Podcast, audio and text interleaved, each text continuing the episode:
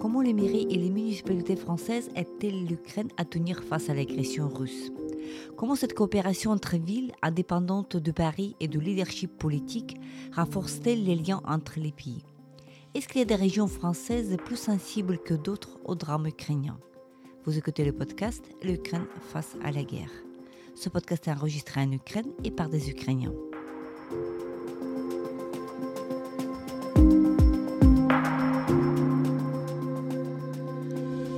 Ce podcast, nous racontons comment l'Ukraine continue à vivre et à résister face à l'agression russe. Nous proposons des analyses, mais aussi des témoignages. Nous essayons de vous faire comprendre l'Ukraine, son histoire, sa société et sa culture.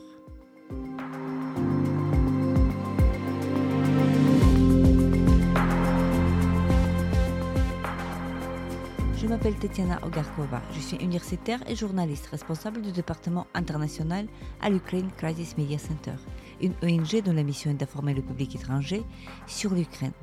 À mes côtés, Edward Mayer, cofondateur de l'initiative Stand with Ukraine, qui renforce les liens entre les villes françaises et les villes ukrainiennes.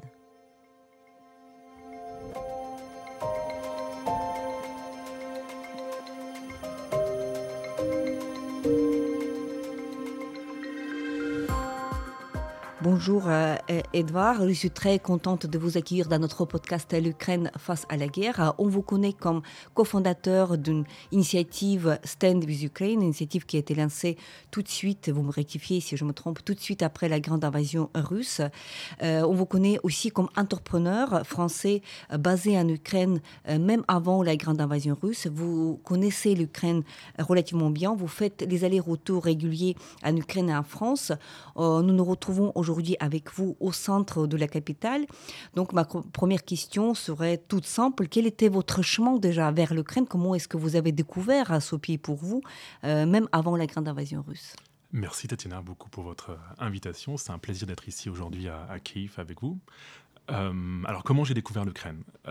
J'ai commencé à m'intéresser à l'Ukraine en 2004, au moment de la, révolution orange. À l'époque j'étais un, un jeune étudiant en, histoire et en, et en, géographie euh, à Paris, et puis très intéressé par toutes les questions euh, politiques et, européennes et, par tous les mouvements qu'il pouvait y avoir en, Europe centrale et en Europe de l'Est. Moi-même, je viens d'une famille qui est originaire d'Europe centrale, donc pour moi, il y avait une résonance familiale et je me suis évidemment intéressé à ce qui se passait en Ukraine. et je faisais partie d'une organisation qui s'appelait Réseau, une organisation de jeunes de jeunes Européens qui avaient organisé un voyage euh, à Kiev au moment de la Révolution Orange. Alors moi, je ne faisais pas partie de ce voyage-là, mais j'ai tous mes amis qui m'avaient raconté euh, euh, ce voyage-là. Donc ça a été mon premier contact avec, l'Ukraine.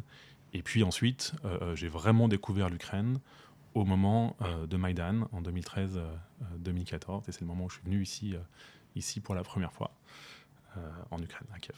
Quelles étaient vos, impressions de, la capitale qui traversait ce moment très tragique? On se souvient très bien de ce moment historique, les barricades au centre de la ville, euh, le sang qui a coulé aussi le 18-19 euh, février 2013, euh, le pays en, désordre après et la guerre qui commence tout de suite après. Ben, d'abord, moi j'avais été impressionné par le calme qui régnait dans la ville à ce moment-là. la ville était c'est pas du tout ce qu'on peut s'imaginer d'une révolution euh, dans laquelle tout serait agitation et, violence. C'était absolument pas le cas, en tout cas au moment où j'y étais. Tout était très calme. Maïdan était tout. Euh, et, l'avenue Kreshatik, qui est l'avenue principale euh, de Kiev, où se situe d'ailleurs la, mairie de Kiev. tout était parfaitement organisé. il y avait une solidarité incroyable entre, entre les étudiants, les médecins, les ouvriers. Tout le monde était là. Et, de toute façon, les gens y passaient la nuit. Hein. La nuit il y avait des tentes, des campements. Euh, des euh, unités médicales pour s'occuper euh, des malades. C'était l'hiver, il était très froid. Et puis des concerts qui étaient organisés sur la scène principale face au sapin qui était là, le sapin de Noël qui n'a jamais été terminé d'ailleurs à ce moment-là, je crois. et donc voilà, impressionné par ce calme, par cette organisation et par cette détermination des gens qui étaient là. Moi, j'y étais quelques jours avant, enfin quelques semaines avant, avant, avant qu'il y ait qui est euh, les tirs de la police euh, sur, euh, sur les manifestants ukrainiens. Donc c'est voilà, le premier, premier souvenir que, que j'en retiens. Oui, donc c'était un moment très important, un moment déterminant pour la suite. Aujourd'hui, on a souvent tendance de dire que la guerre de la Russie contre l'Ukraine dure depuis plusieurs mois. Mais en fait, on, a tendance d'oublier que cette guerre, elle dure au moins à partir de 20 février 2014, n'est-ce pas, le moment où, euh, en fait, la Russie avait commencé cette, cette procédure d'annexion illégale de la Crimée, et tout de suite, euh, les, petits envers en Crimée, ensuite euh, les combats à l'est, Lugansk, Donetsk, tout ceci fait partie de ces territoires imputés, imputés à l'Ukraine. vous avez monté cette initiative Stand with Ukraine en anglais, euh, bien étonnamment, euh, pas en français, hum, qui, on entend souvent parler de cette initiative. Euh, nous avons déjà accueilli dans notre podcast un jeune volontaire qui s'appelle Tadé, qui nous a un peu raconté sur cette initiative. alors, ma question à vous serait comment est-ce que vous arrivez à, concevoir cette idée de Stand with Ukraine Qu'est-ce que c'est déjà? Et comment vous voyez votre mission et quelles sont vos activités principales? Alors, Stand with Ukraine est né euh, le lundi 21 février, je crois, le, soir du discours euh, euh, de Vladimir Poutine sur la télévision, à la télévision russe, où on comprend que c'est inéluctable, que l'invasion va se passer. Alors à ce moment-là, on n'imagine pas qu'il envahira la totalité de l'Ukraine. On pense que ça se, sera seulement limité au, Donbass, ou peut-être au Donbass plus, plus, la région de Kherson. mais Stanley Ukraine né à ce moment-là et on, est, on, est, dans le train. Euh, euh, on venait avec mon épouse de déposer euh, nos enfants chez, chez, leurs grands-parents dans le sud de la France.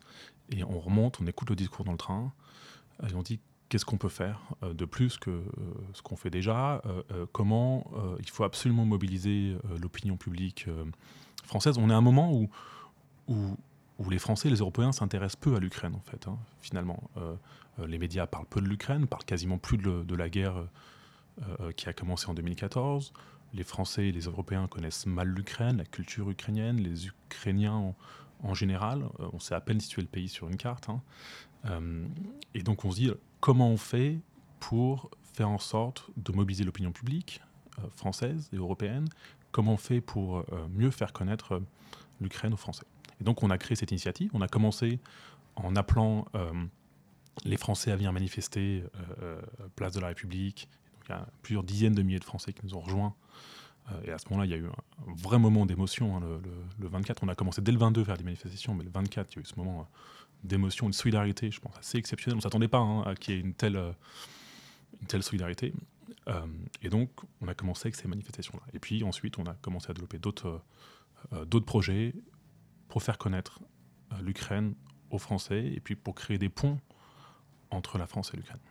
Les ponts qui sont, euh, qui sont vitaux parce qu'ils apportent euh, aussi de l'aide à l'Ukraine qui, traverse cette épreuve de la guerre qui est très cruelle et puis le pays se retrouve euh, très, rapidement non seulement sans armement nécessaire, là on ne parle pas des armements, mais on parle de l'aide humanitaire que votre initiative a fait marcher, notamment pendant les, bombardements par missiles de plusieurs villes et villages de l'Ukraine, l'absence d'électricité, etc.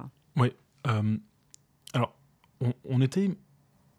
vous avez raison, l'hiver dernier, les Russes ont bombardé les infrastructures euh, euh, énergétiques de l'Ukraine pour terroriser les civils, pour faire craquer les civils. Leur stratégie était de dire si les civils craquent, si l'opinion publique européenne et ukrainienne craque, lâche, la guerre s'arrêtera, ils seront forcés de négocier. C'était leur, leur stratégie. Et puis, en France, on était contacté par plein de villes qui nous disaient mais qu'est-ce qu'on peut faire pour aider? Quand on est maire d'une d'une ville française, qu'elle soit petite ou grande, on est, on est dans le faire, on est dans l'action. C'est important de, faire des choses qui se réalisent rapidement et puis des choses pour ses habitants, pour ses citoyens. Et donc on leur dit, bah, aidez-nous à financer euh, des générateurs électriques qui seront installés dans les écoles, euh, dans les hôpitaux euh, municipaux, et puis on vous enverra des photos, des vidéos de ces générateurs pour bien expliquer euh, euh, à vos citoyens euh, comment est utilisé l'argent public et puis l'utilité surtout de, ces générateurs-là. Mais pour nous, cette campagne de générateurs, ça a été surtout l'occasion de mettre en contact, de mettre en relation les villes françaises avec les villes ukrainiennes, de créer ces liens, de créer ces ponts qui pour nous sont indispensables, c'est-à-dire de bénéficier d'un réseau de soutien à travers toute la France, pas seulement dans les sphères médiatiques ou, ou politique au plus haut niveau à Paris, mais vraiment un réseau de soutien partout, que ce soit dans les grandes villes ou dans les petites villes. Et donc, ces générateurs qu'on a envoyés sont transformés en, en, échange, en lettres de remerciement, en vidéos, en posts Facebook, en petits articles dans la presse locale en France et en Ukraine. Et puis on a organisé des Zooms euh, euh, entre les maires français et les maires ukrainiens. Et puis de ces Zooms sont nées parfois des relations amicales. On a organisé des voyages de maires français en Ukraine. On a organisé des voyages de maires ukrainiens en France. Et cet été, par exemple, plusieurs centaines d'enfants ukrainiens ont été accueillis euh, dans les villes françaises, partenaires des villes ukrainiennes, euh, et souvent des, enfants de, soldats, des enfants euh, de soldats qui étaient au front ou parfois morts malheureusement. Et d'ailleurs, une des grandes craintes des accompagnateurs à chaque fois de ces enfants-là, c'était de devoir leur annoncer pendant leur séjour en France qu'un de leurs parents était, était, était mort. heureusement, à ma connaissance, ça n'est pas arrivé, mais c'était vraiment l'une des, des grandes craintes. Et donc, encore une fois, voilà, la création de ces liens. Et puis, rien de mieux que ben, les, Français qui découvrent, moi j'en ai fait l'expérience, mais les Français qui découvrent l'Ukraine tombent amoureux de l'Ukraine. Et donc, les faire venir en Ukraine ou faire venir des, Ukrainiens en France, c'est cette façon euh, euh, d'avoir ce lien indéfectible euh, qui permet d'augmenter ce niveau de soutien. C'est un lien humain, c'est un lien très direct de solidarité.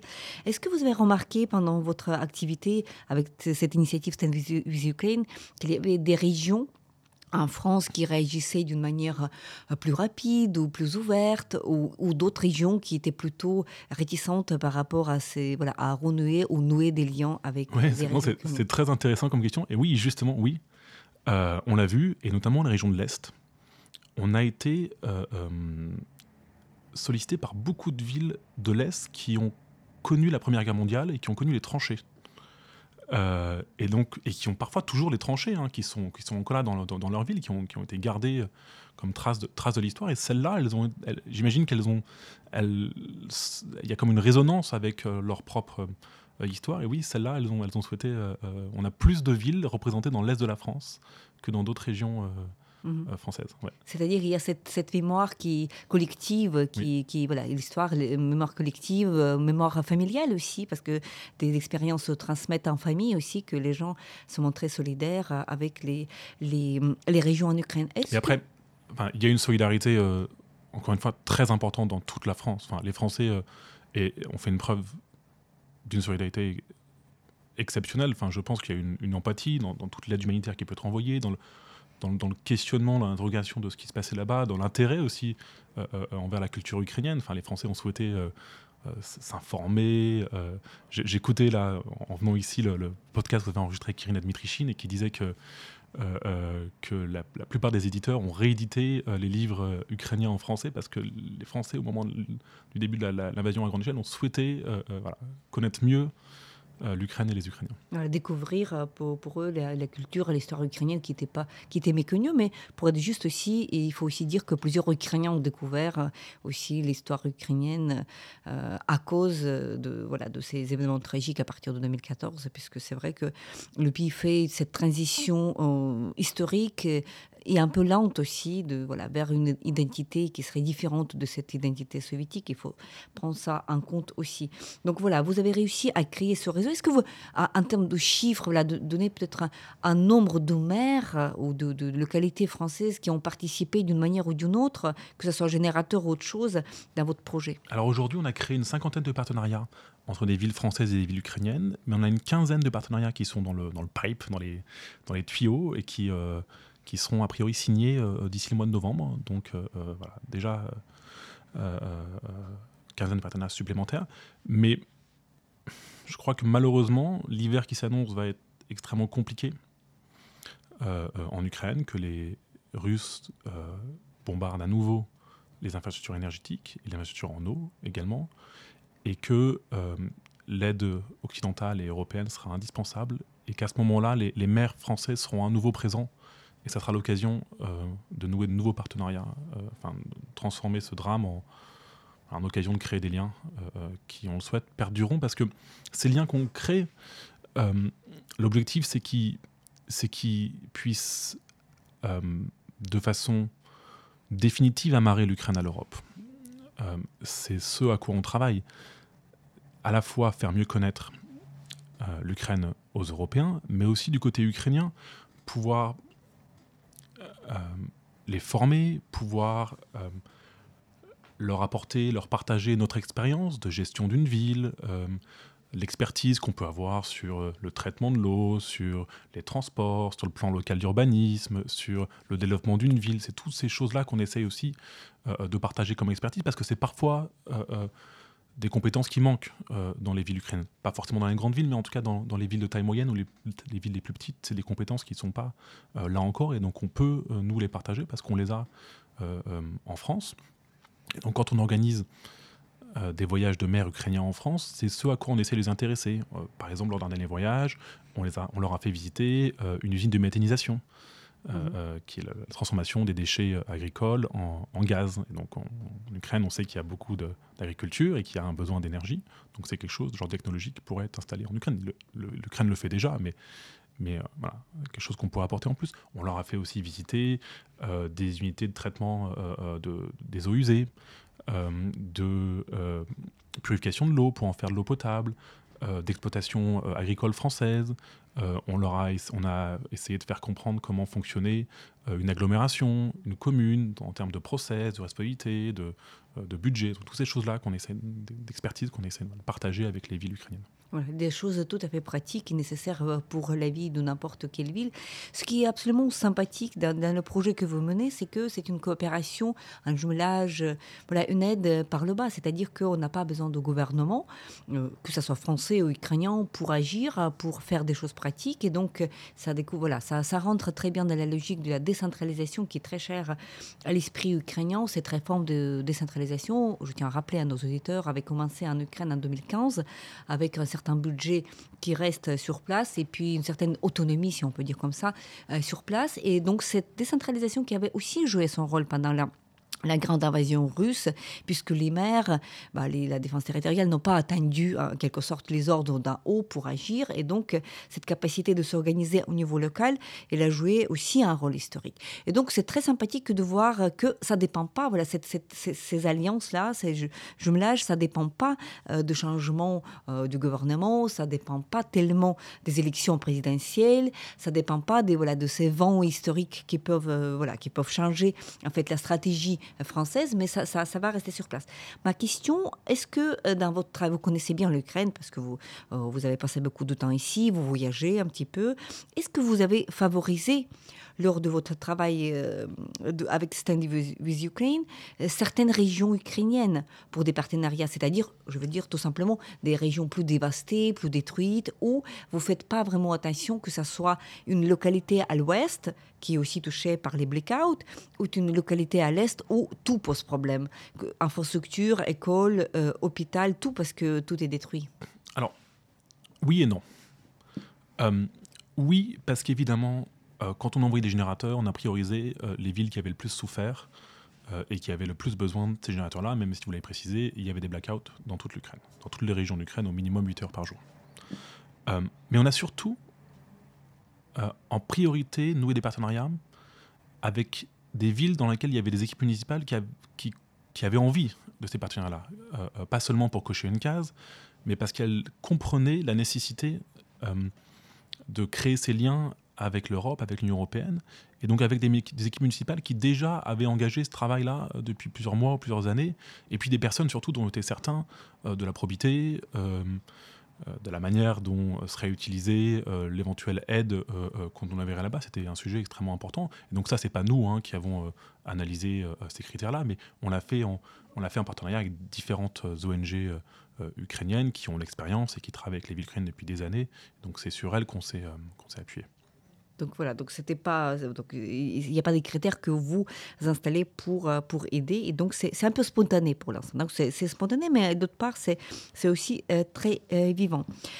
Euh, ce dernier temps, ces dernières semaines, on entend de temps en temps et d'une manière un peu fréquente, malheureusement, on entend parler de cette, une certaine fatigue, une certaine, un certain désengagement euh, vis-à-vis de, euh, de, partenaires occidentaux, que ce soit français, bah, américains ou autres. récemment, il y avait un débat à la France Culture auquel j'avais participé avec deux autres Ukrainiens, et donc la, les questions portaient sur est-ce qu'on ressent un certain désintérêt. Est-ce que, ma question à vous, est-ce que vous ressentez dans ces réactions euh, de solidarité qui étaient très vives il y a un an, il y a un an et demi déjà, plus d'un an et demi en fait, un certain désengagement euh, au fil de temps. Est-ce que, selon vous, il y a voilà, les, les mairies, les localités, les citoyens français commencent à être fatigués voilà, de cette guerre qui s'installe dans la durée? Moi, je ne crois pas. Euh, c'est ce qu'on entend là ces derniers jours. Hein. on, est, on est le 3 ou 4 octobre. Et c'est ce qu'on lit dans la presse, qu'on entend, qu'il y aurait une fatigue euh, qui monte. Alors, on est inquiet de ce qui se passe aux États-Unis. Euh, on est inquiet euh, du Congrès qui, pour l'instant, bloque le vote sur l'aide à l'Ukraine. Mais on espère que ça se débloquera dans les prochains jours ou les prochaines semaines. quand on regarde les études d'opinion, il n'y a pas de, baisse hein, de, soutien des opinions européennes à l'Ukraine. Il y a même plutôt un renforcement au mois de juin, au début de l'été dernier. Donc là-dessus, il n'y a pas d'inquiétude pas à, à, mon sens. Alors, euh, je crois que c'est surtout la propagande russe hein, qui aimerait nous faire croire qu'il euh, y a une fatigue ou une baisse de soutien, euh, mais dans les faits, ce n'est pas le cas. les mairies, elles ont tout autant l'envie de d'aider les Ukrainiens, de participer autant qu'elles peuvent à l'aide de l'envoi de l'humanitaire, à, à l'accueil des déplacés temporaires. Donc là-dessus, je ne vois pas de fatigue. Et puis, quand on regarde l'attitude des gouvernements européens, euh, le langage, les mots qui sont utilisés par euh, l'ensemble des chefs euh, d'État européens ou, la Commission européenne, les mots sont plus du tout les mêmes qu'au début de la guerre. C'est-à-dire qu'aujourd'hui, on a un soutien qui est, c'est-à-dire que jusqu'au bout, on mettra tous les moyens pour soutenir l'Ukraine. C'était absolument pas le cas. au, début, au début de l'invasion à grande échelle. On parle aujourd'hui de victoire de l'Ukraine, de défaite de la Russie. Enfin, c'est des choses qu'on ne pouvait pas prononcer le 24 février 2022. Et puis, et puis surtout, il y a une page très importante qui va s'ouvrir à la fin de l'année, euh, qui est, on l'espère, l'ouverture des négociations euh, d'adhésion à l'Union européenne de l'Ukraine, avec une perspective d'adhésion dès 2030. Donc ça, c'est extrêmement positif. Souvenez-vous, euh, en juin 2022, quand l'Ukraine souhaitait décrocher le statut de candidat, on parlait d'adhésion de, de l'Ukraine européenne dans 20 ans ou dans 30 ans plus tôt on parle d'adhésion. Et à ce moment-là, nous, on était convaincus, hein, nous qui connaissons l'Ukraine et qui aimons l'Ukraine, on était convaincus que ça, irait beaucoup plus rapidement. Que on, sait, on connaît la capacité euh, euh, des Ukrainiens à déplacer des montagnes euh, et leur volonté, et on l'a vu hein, depuis le début, de la guerre. Mais donc, cette perspective d'adhésion de l'Ukraine à l'Union européenne dès 2030, elle est là. Et, moi, je suis convaincu que les Ukrainiens feront le nécessaire pour, pour que ça fonctionne et que ces partenariats qu'on construit entre les villes ukrainiennes et les villes c'est une petite pierre à, faire en sorte que euh, l'Ukraine remplisse le plus rapidement possible l'ensemble des critères. Oui, donc cette dynamique, et c'est vrai, on oublie trop souvent euh, le pont où on était il y a un an et demi, en fait. Donc c'est vrai qu'on sous-estime parfois les progrès qui ont été faits. Et puis c'est vrai que cette perspective de guerre longue, elle, elle, elle, remplit pas de bonheur, on va dire, ni les Ukrainiens ni les Européens. Mais d'autre part, on se dit, comme a dit euh, une fois, d'une manière tout à fait juste, euh, euh, la journaliste française Florence Obna, l'Ukraine n'a pas de plan B. C'est-à-dire qu'on n'a pas de plan B que de continuer la guerre jusqu'à la victoire. On n'a pas de plan B que de faire tout le possible pour adhérer à l'Union européenne et aussi dans le temps après la guerre pour avoir des garanties de sécurité pour qu'il n'y ait pas d'autres régressions de ce, ce Mais je vois que l'Europe n'a pas de plan B non plus aujourd'hui. L'Ukraine fait partie de l'Europe. Et tout le monde en est convaincu désormais. Et donc, c'est-à-dire que quand la Russie attaque l'Ukraine, la Russie attaque l'Europe, nous attaque nous. Et donc, on n'a pas de plan B non plus. On est obligé euh, de gagner cette guerre. Cette, guerre est devenue une, guerre existentielle pour l'Europe, plus seulement pour l'Ukraine. Mhm. Quel est votre euh, dans, votre projet qui est très vaste et qui, qui, comme vous avez dit, une cinquantaine de mairies, donc ça, ça fait un nombre considérable. Quelle histoire vous a le plus touché, le plus ému personnellement durant euh, ces longs mois de l'existence euh, de l'initiative Stand with Ukraine? Ah bah, il, y en a, il, y en a, a plusieurs, mais notamment la mère d'Ivanivka, Ivanivka quand elle est venue en France. C'est quelle région, Ivanivka? Parce qu'il y en a plusieurs. Donetsk. Donetsk. C'est ça, hein j'ai un doute. quand la mère d'Ivanivka est venue en France au mois d'avril et qu'elle a raconté l'occupation russe dans sa région, qu'elle a raconté comment les, une partie des, des, familles avaient été regroupées tout ensemble dans les sous-sols euh, euh, de sa ville. Et quand elle a raconté aussi une, euh, histoire plus drôle ou pathétique, que des soldats russes, eux, s'étaient réfugiés dans, le sous-sol d'une maison d'Ukrainiens et qui avait dans, ce sous-sol-là une, famille avec une grand-mère, une, mère et, la fille. Et les soldats russes étaient là avec leurs armes, chacun assis d'un côté de, euh, euh, de, cette, de cette cave et les soldats russes étaient terrorisés, ils ne savaient pas ce qu'ils foutaient là. Euh, et donc ça, c'était le côté un peu plus, un peu plus marquant. Mais, mais tous ces témoignages des, des, de l'occupation russe, ils, sont, ils sont terribles. On en a, on en a lu, on en a lu beaucoup, mais...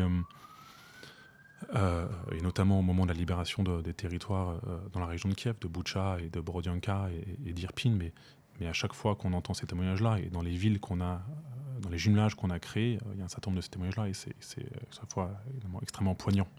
Mhm.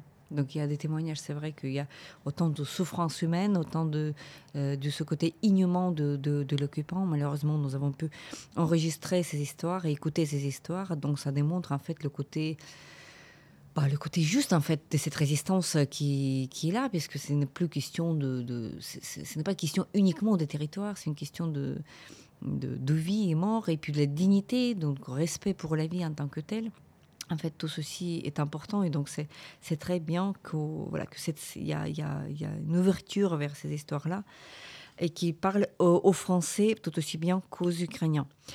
Euh, parlons de la reconstruction. Vous avez évoqué avant qu'on commence cet enregistrement que reconstruction, c'est quelque chose de très important. On a souvent du mal à faire passer le message que reconstruire, c'est important dès maintenant, même si la guerre a continué, même si, en fait, on ne sait pas de quoi est-ce que l'armée russe était capable. Donc, ils sont capables de bombarder encore une fois toutes les villes, de, voilà, de continuer leur offensive voilà, dans toutes les directions. Pourquoi, selon vous, la reconstruction est-elle tellement importante? Ah elle est indispensable et, dès maintenant, en fait, elle commence dès maintenant cette reconstruction et ce développement de l'Ukraine.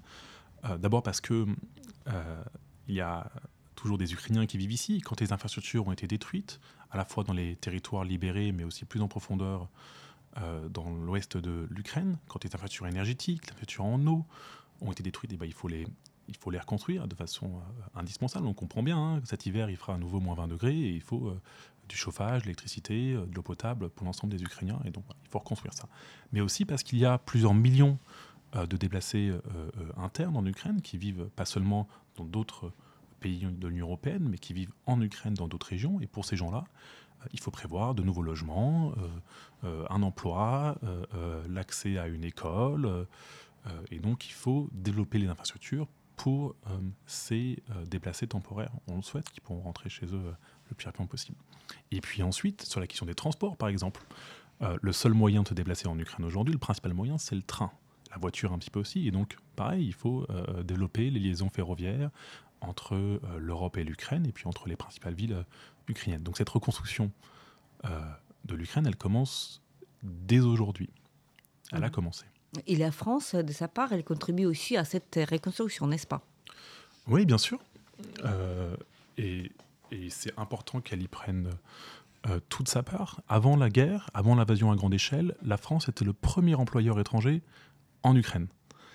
Euh, et donc ça, on souhaite que ça euh, perdure et que les entreprises françaises qui ont plein de compétences à apporter à l'Ukraine en cas dans, dans, le bâtiment, dans l'eau, dans l'énergie, dans les transports, dans l'agriculture, toutes ces compétences-là, on souhaite vraiment qu'elles puissent bénéficier à la fois à l'Ukraine et puis euh, aux entreprises françaises euh, également. Mais surtout, moi, ce qui me semble important, c'est que cette reconstruction de l'Ukraine puisse devenir, que l'Ukraine puissent bénéficier de cette construction-là, pas seulement pour reconstruire à identique, ou reconstruire le plus vite possible, mais reconstruire dans les meilleures conditions possibles.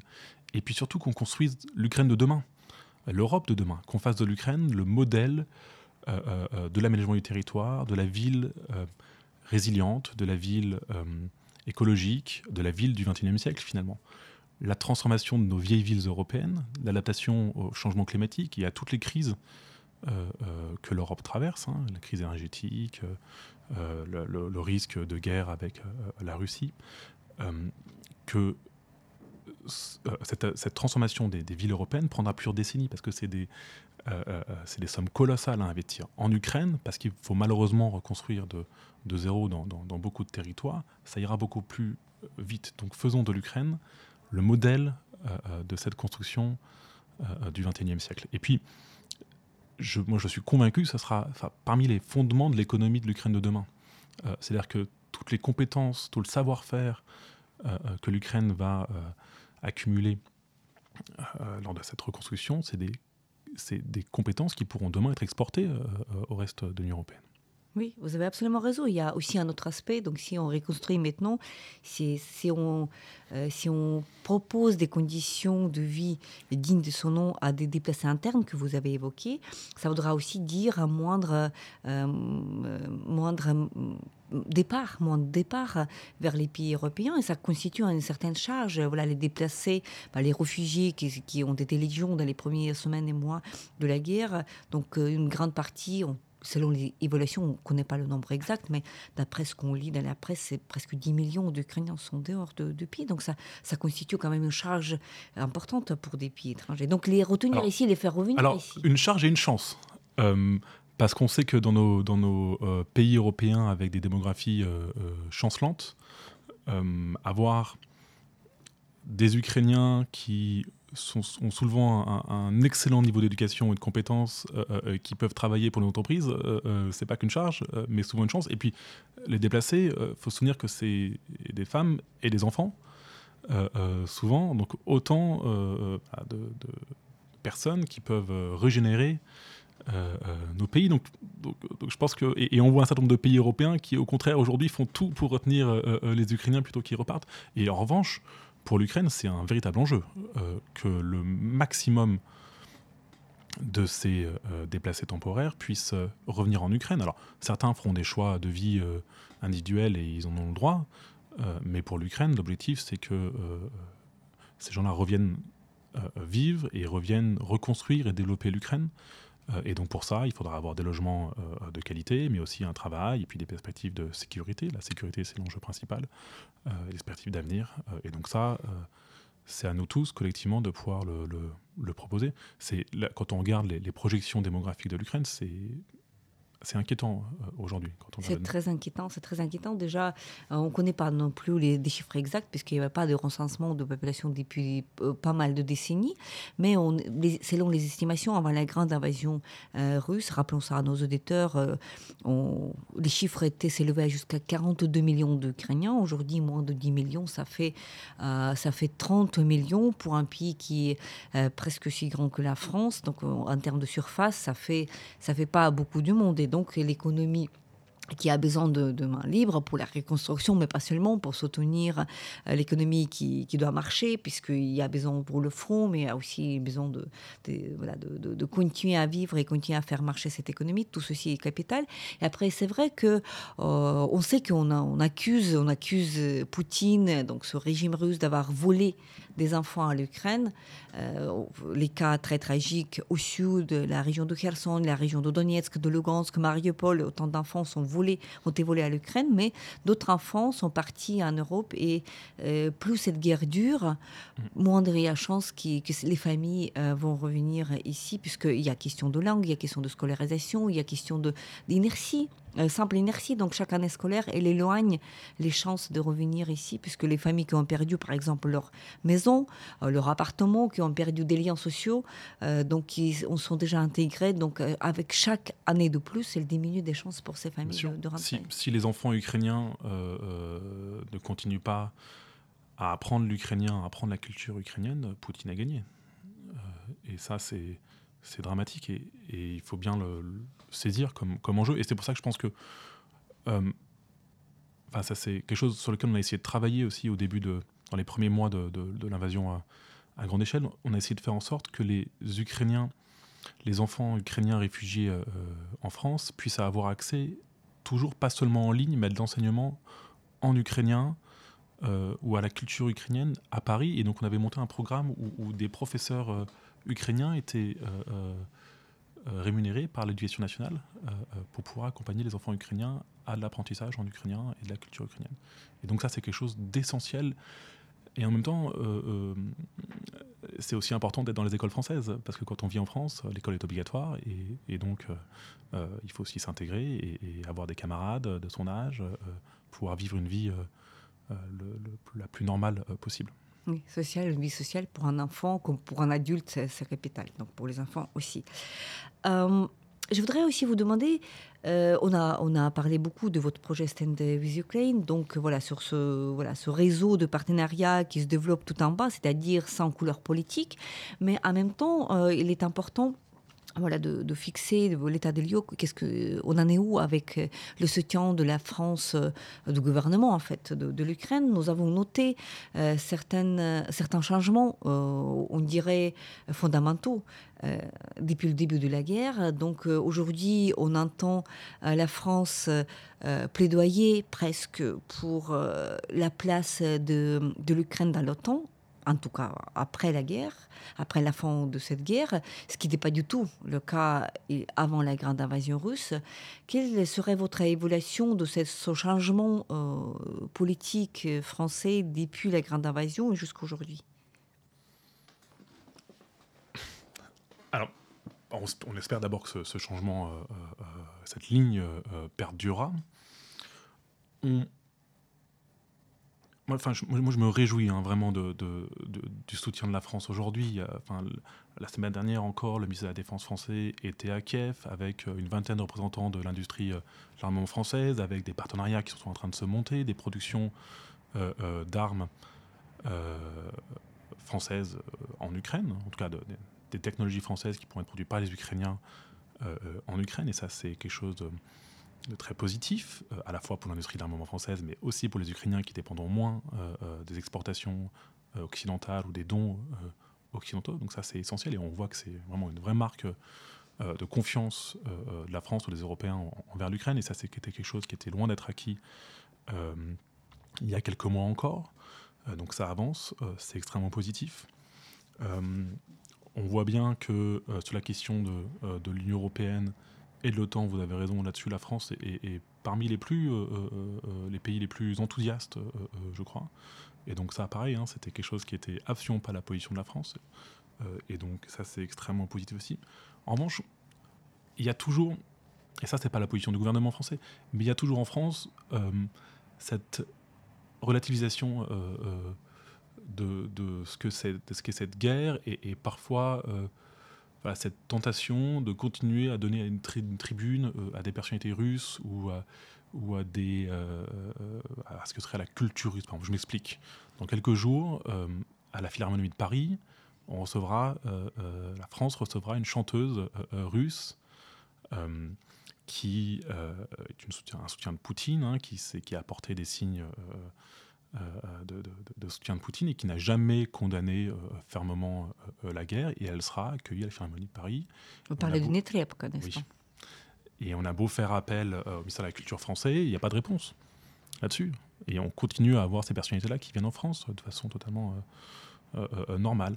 le CIO a annoncé il y a quelques jours, le comité paralympique a annoncé quelques jours, que les athlètes paralympiques russes seront autorisés à participer aux Jeux Olympiques euh, euh, de Paris l'année prochaine. Et on attend la même décision du CIO euh, dans les prochains jours pour les athlètes, pour tous les athlètes. Alors c'est sous drapeau neutre, on est d'accord pour l'instant, mais on peut s'attendre malgré tout à avoir des drapeaux russes à Paris l'été prochain, et puis des déclarations de Poutine euh, annonçant des victoires russes euh, à Paris à chaque fois qu'il y aura un athlète russe euh, médaillé à Paris. Et il y aura des athlètes russes médaillés. Donc le sport, c'est quelque chose de politique, surtout quand il s'agit des athlètes russes. et pour moi, c'est une honte qu'on puisse accepter cela et, on entend peu euh, l'air de politique français s'exprimer. La maire de Paris, qui est la ville haute des Jeux Olympiques, s'est exprimée euh, très fermement contre l'accueil euh, des athlètes russes et biélorusses à Paris et elle l'a dit à Kiev lors de son voyage en début d'année. Donc ça, c'était un moment très important. Mais in fine, c'est le CIO qui décide. Mais je crois que là-dessus, le gouvernement français pourrait avoir une position un peu plus ferme plutôt que de renvoyer la, la balle au CIO. Oui une position un peu plus ferme sur, euh, voilà, sur cet accueil, puisqu'il faut faire comprendre à la Russie qu'on ne peut pas euh, voilà, faire cette agression-là et bénéficier de, de, de, cet accueil chaleureux, même que ce soit des artistes, des chanteurs de l'opéra ou puis des, de, athlètes, ce qui, ce, qui, ce qui est aussi important. On sait très bien que la culture, bah, la Russie arrive d'abord avec les, souvent malheureusement avec le ballet, la littérature russe, euh, les livres, et ensuite il y a des chars qui arrivent. Et donc voilà, qu'il faudrait à ce moment là historique de, de dire, euh, voilà, de, de, de, projeter son nom à, à, cette culture, même si ça ne veut pas dire que d'ici 20 ans ou d'ici 30 ans, on pourra reparler. Exactement. Je pense que la, décence, c'est de mettre en pause euh, la culture russe dans nos pays pour l'instant, et puis ça reprendra euh, une fois que l'Ukraine aura gagné cette guerre, et puis que les Russes aussi auront fait un travail de compréhension de ce qui s'est passé, et, et qu'ils auront, j'espère, l'envie de euh, bah de, transformer leur société, euh, un peu comme euh, le travail qui a été fait en Allemagne après la Seconde Guerre mondiale, de compréhension de, des raisons pour lesquelles on en est arrivé là, et, puis de transformation de la société, et puis de, de compréhension de leur histoire. Oui, malheureusement, on a très peu d'espoir que ça puisse se produire d'une manière rapide. En Allemagne, ça avait pris des, bah, des décennies. Donc, d'ici là, d'après les, échos que nous recevons depuis la Russie, pour l'instant, c'est malheureux de dire que, mais c'est vrai, c'est vrai qu'il n'y a pas beaucoup de, compréhension à l'intérieur de la société. Il faudra des années, sans doute des décennies, peut-être des générations aussi, pour accepter voilà cette responsabilité historique pour l'agression, pour, pour transformer, pour devenir autre. Donc, euh, on nie pas l'opportunité pour un peuple russe de devenir autre chose et il deviendra certainement, mais malheureusement, pas tous euh, parmi nous verront cette transformation euh, se faire. Merci beaucoup, Edouard, pour cette conversation absolument euh, passionnante. Merci pour tout ce que vous faites pour l'Ukraine euh, avec votre initiative, pour cette aide très précieuse, très pratique, en fait, et très immédiate, et pour votre vision de ce que l'Ukraine représente pour la France et la France représente pour l'Ukraine et pour cette amitié qu'on ressent voilà, de, de votre part pour notre pays. Merci beaucoup.